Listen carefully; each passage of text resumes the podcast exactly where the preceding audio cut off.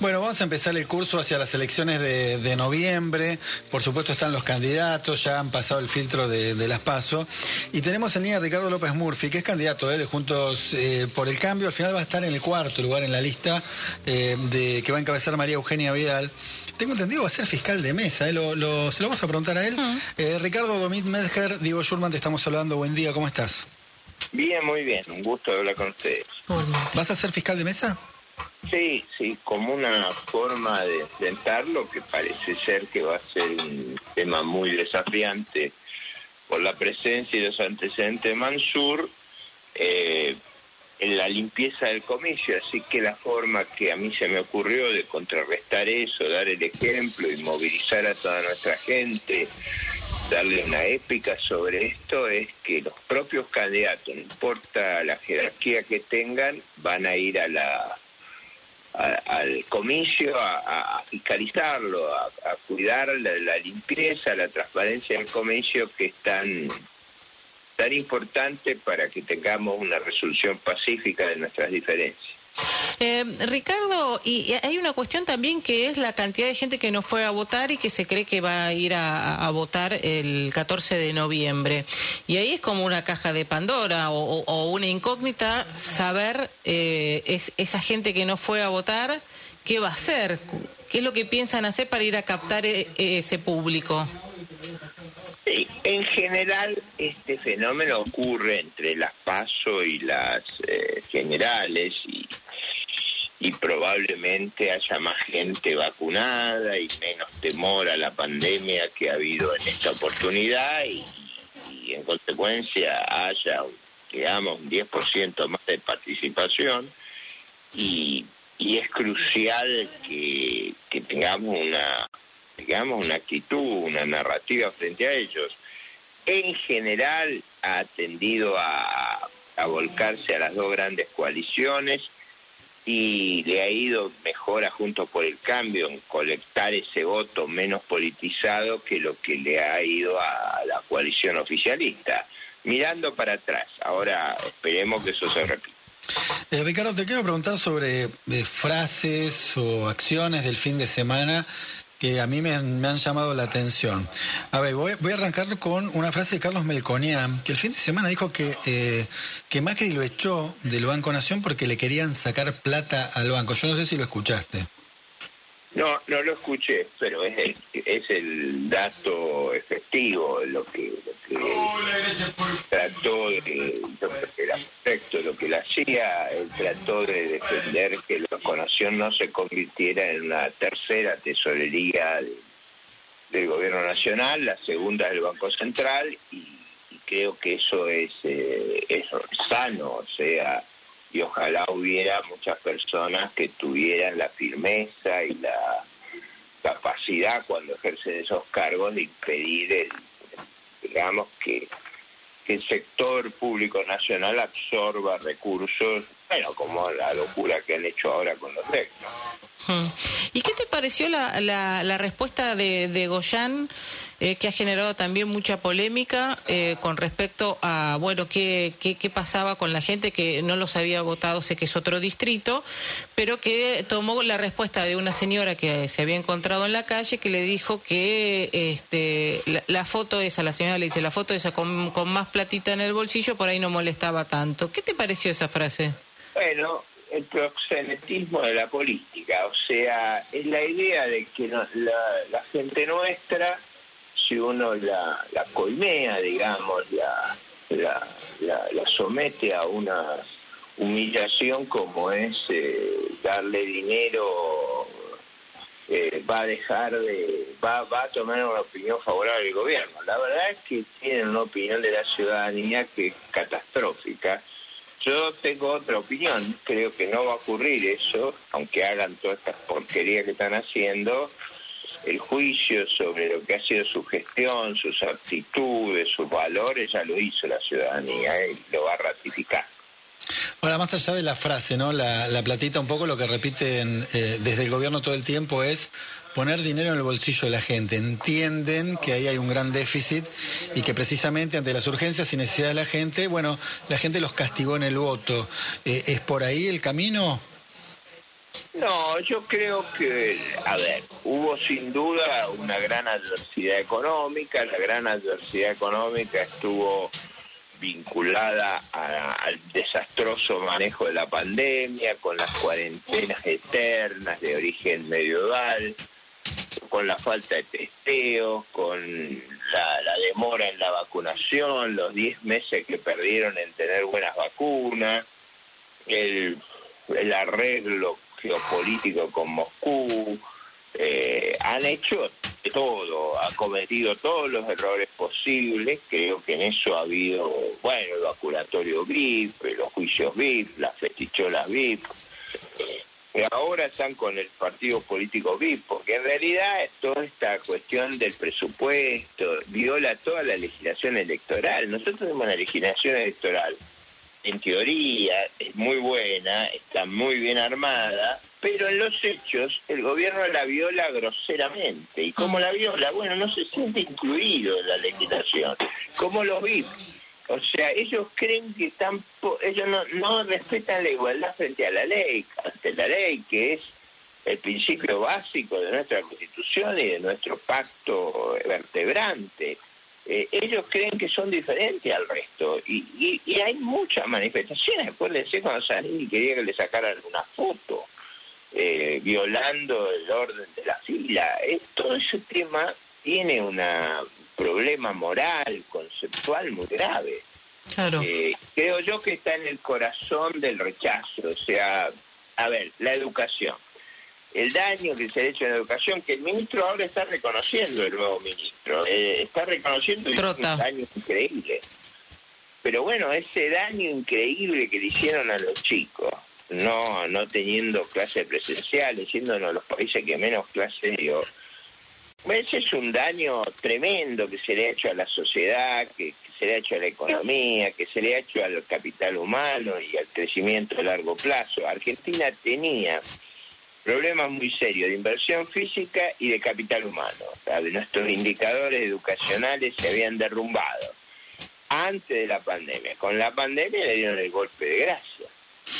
Bien, yo te decía, ¿no? Alguna frase del fin de semana, te mencioné la de la de Melconian, que vos reivindicás la actitud de Melconian, pero en todo caso, indirectamente te, terminás criticando la actitud de, de Macri. Vos dijiste todo el tiempo que este, soy un aliado de acá para adelante de Macri, no para atrás, ¿no? Vos te diferenciás un poco de lo que fue la gestión de Macri, creo que esto es lo que estás diciendo en los últimos reportajes.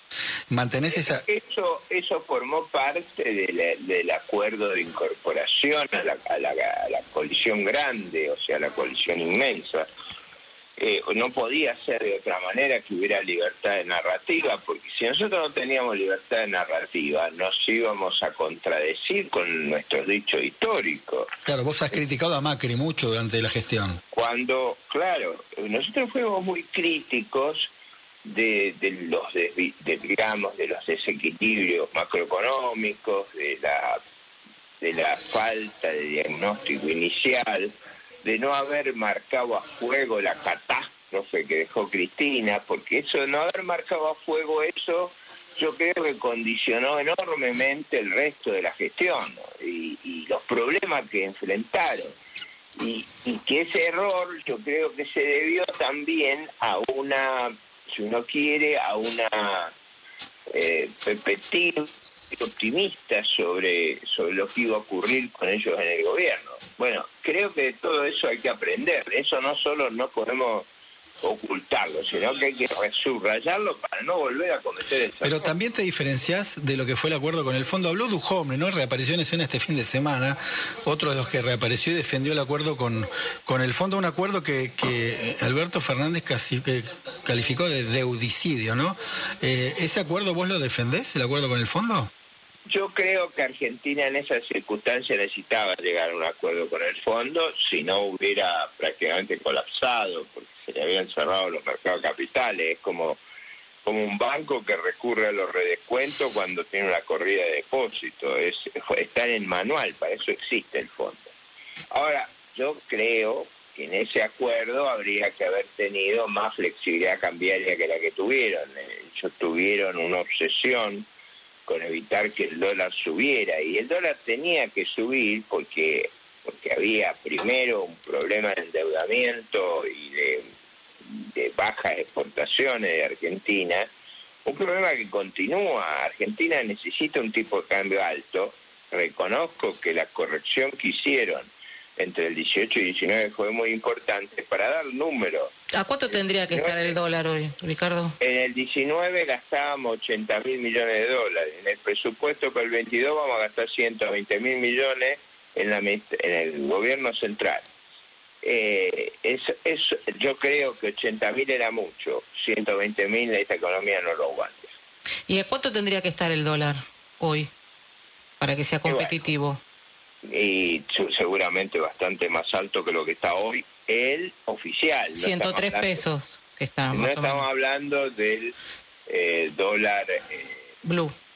Blue, de eso no estamos hablando. Tendría que estar a un precio oficial que viene devaluándose al 1% y colocamos deuda al 45%, o sea, más o menos estamos colocando deuda, esas famosas LELIC, que ahora son como 43 mil millones de dólares, cuando eran, cuando Macri se fue, 19 mil, eso, eso surge de, de esta operación de atraso cambiario y y ocultamiento y postergación de los problemas.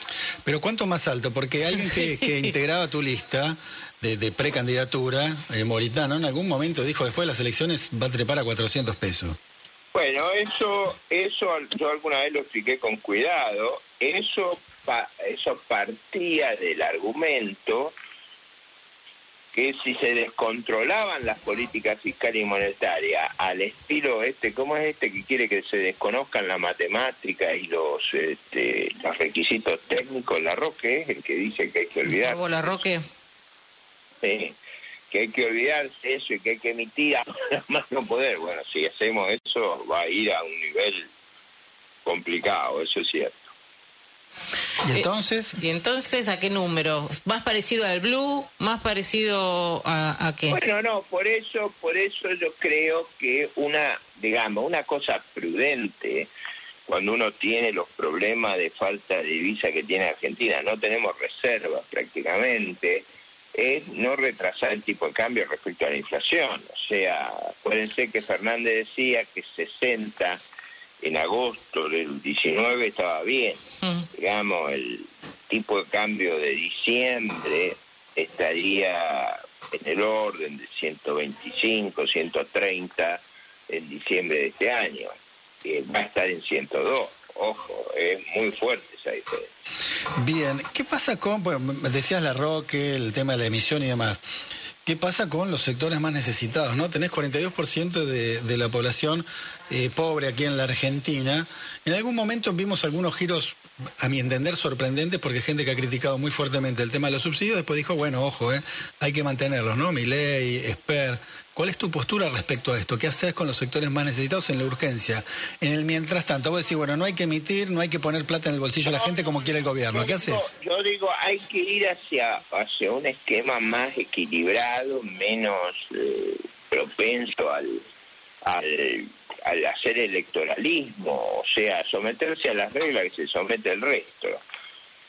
Eh, la, la transición, yo creo que todo el todo ese sector que está recibiendo ayuda tiene que ir a trabajar. Y eso es vital que hagamos una reforma laboral para que puedan ir a trabajar y que las pymes los puedan contratar y que, se vuelva a movilizar la capacidad productiva. Pero ¿cuál es una reforma laboral? Digo, siempre que se habla de reforma laboral en la Argentina es precarizar, flexibilizar. ¿Qué es la reforma laboral para López Murphy? No, reforma laboral es bastante fácil hay dos problemas importantes. Un problema son los jóvenes que, les cuesta mucho insertarse en el mercado laboral y, parte del proceso de inserción es entrenarlos en la vida laboral, acostumbrarlos, enseñarles. Ahí hay una inversión fuerte que tienen que hacer las pymes en ello. Y otra parte es gente que ha salido del mercado laboral hace bastante tiempo y cuyo retorno no es sencillo. En ese en esos dos esquemas yo creo que hay que instaurar modalidades promovidas de empleo con contratos laborales diferentes que generen un incentivo muy fuerte a contratarlos. Eh, parte Pero vos no hablas de tocar los derechos laborales de los que ya están trabajando. Vos, por ejemplo, no, no hablas de recortar las indemnizaciones, ¿o sí? Pero nunca nadie habló de eso. bueno, sí, sí, no, hay gente que habló de eso. No, no, no, no, no. Usted no, no puede hacer esta cosa para atrás, siempre para los nuevos, no lo puede hacer para atrás. ¿Cómo lo va a hacer para atrás? Bueno, pero vos a los nuevos decís no indemnizaciones para los nuevos. No, yo digo, a ver, en el caso de gente, habría tres contratos disponibles, contrato de tiempo indeterminado, que es el que tenemos hoy, un contrato promovido para los jóvenes que tenga varios años sin, sin que se le plantee un mecanismo como el que está previsto en, la indemnización por despido y otro también para gente madura, de menor tiempo, de, de periodo sin este tipo indemnizatorio que favorezca el empleo. Al mismo tiempo se le sacarían los impuestos al empleo y se considerarían los subsidios parte del sueldo, o sea, el empresario tendría que abonar solo una fracción de los sueldos. Eso haría que los subsidios y todas estas modalidades, más otra cosa que hay que hacer con la inversión, porque para poder emplear a esta gente hay que invertir. Y... Ay, se nos, se nos corta todo, no sé si se movió eh, Ricardo. Es el, el, celular, me parece. No le manotearon el celular, ¿no, Ricardo? No sé. Lo perdimos. Ah. Lo perdimos. Bueno, 8 y, 24, vamos a ver si retomamos la, comunicación Interesante, no le podíamos sacar el, el, precio del dólar, pero, lo dijo un poco más al final. Para diciembre un 130, 125, 130, ¿no? Este, Claro, él tenía a, a, Moritán que había dicho en su momento, después se arrepintió, trató de explicar lo que dijo, no, que lo están pisando el dólar hasta las elecciones, después de las elecciones va a picar hasta 400 pesos. Después se dijo que, bueno, qué sé yo, que Pimpe... Por eso le quería preguntar, ¿no? Porque era un hombre de su lista. Él cree, López Murphy también cree que el dólar tiene que estar más alto, pero no 400 pesos, ¿no? Sino 125, 130 pesos, ya es otra cosa. Ahí estaba López Murphy, ¿lo estamos enganchando nuevo? ¿Estás por ahí? Sí, estoy acá, algo, alguien interceptó la comunicación. ¿Qué pasó, Ricardo? tenemos ahí líneas que... No, le manotearon el celular, ¿no? Interceptaron el no, no, no, empezó a hacer un ruido raro el celular, supongo que a alguien no le gustaba lo que decía, pero bueno. Ah. Eh, lo que digo es que habría que bajar el impuesto, el subsidio formaría parte de eso. Yo en eso, digo, discrepo, yo he estado estudiando mucho este tema porque el problema de empleo para mí es el problema dominante en la sociedad argentina pues yo estaba estudiando el problema de la mochila austríaca, holandesa, yo creo que no, no lo podemos hacer nosotros eso y lo voy a explicar con toda franqueza. La mochila más cara que el sistema de indemnización por desempleo. Es mejor en el largo plazo, pero es más cara y el país no aguanta hoy una cosa más cara. Entonces, por eso yo no, yo, aunque reconozco que es mejor la mochila, yo sigo con este régimen y con modalidades promovidas que es mucho más eh, fácil de llevar adelante que el otro esquema. Claro. Ahora, eh, ¿qué pasa también? En el medio mucha informalidad. Eh, Digo, bueno, ahí está. Ahí, todo es mucha informalidad. Resolver la informalidad. Todo esto busca resolver la informalidad. La informalidad existe en las pymes con, con, con este mecanismo, más los mecanismos de promoción de inversión, que es lo que estoy proponiendo ahí para porque tiene que ser un programa integral, un programa de oferta, un programa que haga saltar esta economía, que la haga sin recursos fiscales, porque no los, eh, digamos, no tenemos esos recursos mm. para hacer política de demanda. El, por ejemplo, lo que yo estoy proponiendo es una cosa bien sencilla. La inversión se amortiza el primer año y el IVA se, el, no se le cobra IVA a los bienes de capital si no se paga cuando se vende. Todo esto abarata enormemente el proceso de inversión y la última cuestión que hay que hacer es modificar la ley de concurso y quiebra, porque muchas de estas empresas en el año y medio han quedado muertas, tienen unos problemas de, cuando el gobierno los obligó a cerrar tantos meses, han quedado unos pasivos enormes, muchos se van a tener y se van a concursar, y para reactivar eso, nosotros tenemos que darle a los créditos esto es una nueva ley que hay que hacer, pero hay que darle a los créditos. Post concurso prioridad sobre el otro, si no nadie les va a prestar. Ahora, Ricardo, yo tengo una diferencia, creo que alguna vez lo hablamos, ¿no? Eh, durante el, entre el 2003 y el 2010 aproximadamente se generaron muchos eh, puestos de trabajo sin tocar una coma de la reforma laboral, incluso dando marcha atrás con algunas leyes eh, que se consideran de precarización. ¿Por qué el punto está en la reforma laboral y no en otro lugar? ¿Por qué, digamos, está ahí? No, bueno, porque cuesta menos, o sea el problema es que cualquier, en aquella oportunidad, primero, había un tipo de cambio mucho más alto que el actual. Es decir, el tipo de cambio de esa época es más o menos 140, 150 pesos. Los salarios eran mucho más bajos que los actuales. Eh, había, Brasil estaba en una expansión espectacular, eso también es muy importante. Nosotros dependemos mucho de cómo esté Brasil. Si si Brasil está en una expansión espectacular y los precios de las commodities mm. estuvieran a los niveles que estaban, porque entre aquella época y ahora hubo inflación en dólares, eh, eran circunstancias enormemente favorables y el país estaba muy capitalizado. En la década del 90 se había invertido fenomenalmente en energía, en infraestructura. La inversión en infraestructura de la década del 90 era cuatro o cinco veces en términos del PBI la que es ahora. O sea, ahora se invirtieron dos puntos de PBI, en esa época se invertían ocho. Era una cosa fenomenal la capitalización que tenía el país, no la tiene ahora. Bueno, ahora tenemos además el marco de la pandemia, me parece que también hay que poner un punto ahí, ¿no? Parte de lo que está pasando, al menos parte de lo que está pasando, debe tener que ver con la pandemia, ¿no? La pandemia la tienen los otros países. Y también le fue mal en muchos países. Muchos países retrocedieron. No, bueno, pero despacio, despacio. Nosotros caímos tres veces más que el promedio del mundo y hemos tenido más muertos que estamos en la punta de los muertos por millón de habitantes.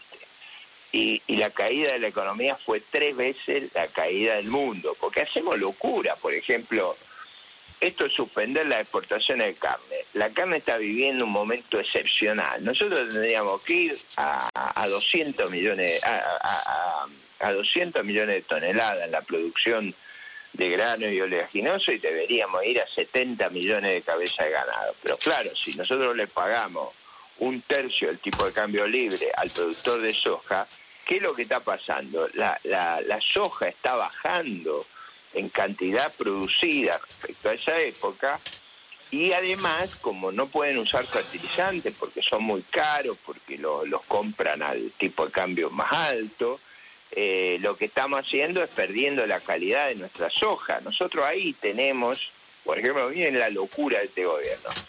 Nosotros producimos 45 millones de toneladas de soja y tenemos capacidad de molienda, de transformar la soja en aceite, en pellets, en insumos para el resto de la industria, por 70 millones. O sea que no tenemos que invertir. Eh, ahí podríamos tener un boom extraordinario, pero para eso de nuevo hay que hay que movilizar todo ese sector. Y, las políticas no van en esa dirección. Ahora el, mundo de esa época era un mundo eh, con mayores posibilidades que el que tiene ahora y la caída del PBI de aquella época había sido muy grande. Eso también hay que imputarlo. ¿eh? Ricardo, muchísimas gracias por charlar con nosotros. No, pero está, eh, estuvo buena la pregunta, porque yo creo que si pudiéramos ir al tipo de cambio de esa época, pegaríamos, aprovecharíamos bien. Yo, por ejemplo, creo que hay un potencial enorme en toda la agroindustria, en la cadena de la carne, en la cadena de los aceites, el destrozo que le hemos hecho al biodiesel. Ahí Schiaretti ha tenido que sacar una legislación para compensar la nacional. Bueno, ya vamos, a hablar antes de las elecciones seguramente, aparte hay muchas preguntas, ¿no? Que queremos eh, que nos responda, qué sé yo, ley de alquileres, ley de humedales, ley de etiquetado, porque está frenado, si llega al Congreso seguramente todos estos temas los va, los va a tener que tratar. Totalmente. Eh, algunas chicanas de oyentes que aparecen que, me están diciendo, bueno, pero él ya estuvo como funcionario en un gobierno, estuvo algunos días nada más y no se resolvieron las cosas que se tenían que resolver, pero lo dejamos para otro capítulo. Esa tampoco me la puede, si el presidente discrepa con mis opiniones, como ocurrió en aquella oportunidad y resuelve reemplazarme, ¿qué puede hacer un ministro? Claro, estuvo 15 días. Bueno, pero si estuvo 15 días, supongo que el presidente entonces consideró que algo mal hizo, ¿o no? ¿O me equivoco? No, no, el presidente discrepaba con la con el diagnóstico sobre los riesgos que corríamos. Yo creía que corríamos riesgos extraordinarios y el presidente creía que había espacio para un intento, digamos, para buscar un atajo, para no enfrentar los problemas de la manera que yo proponía.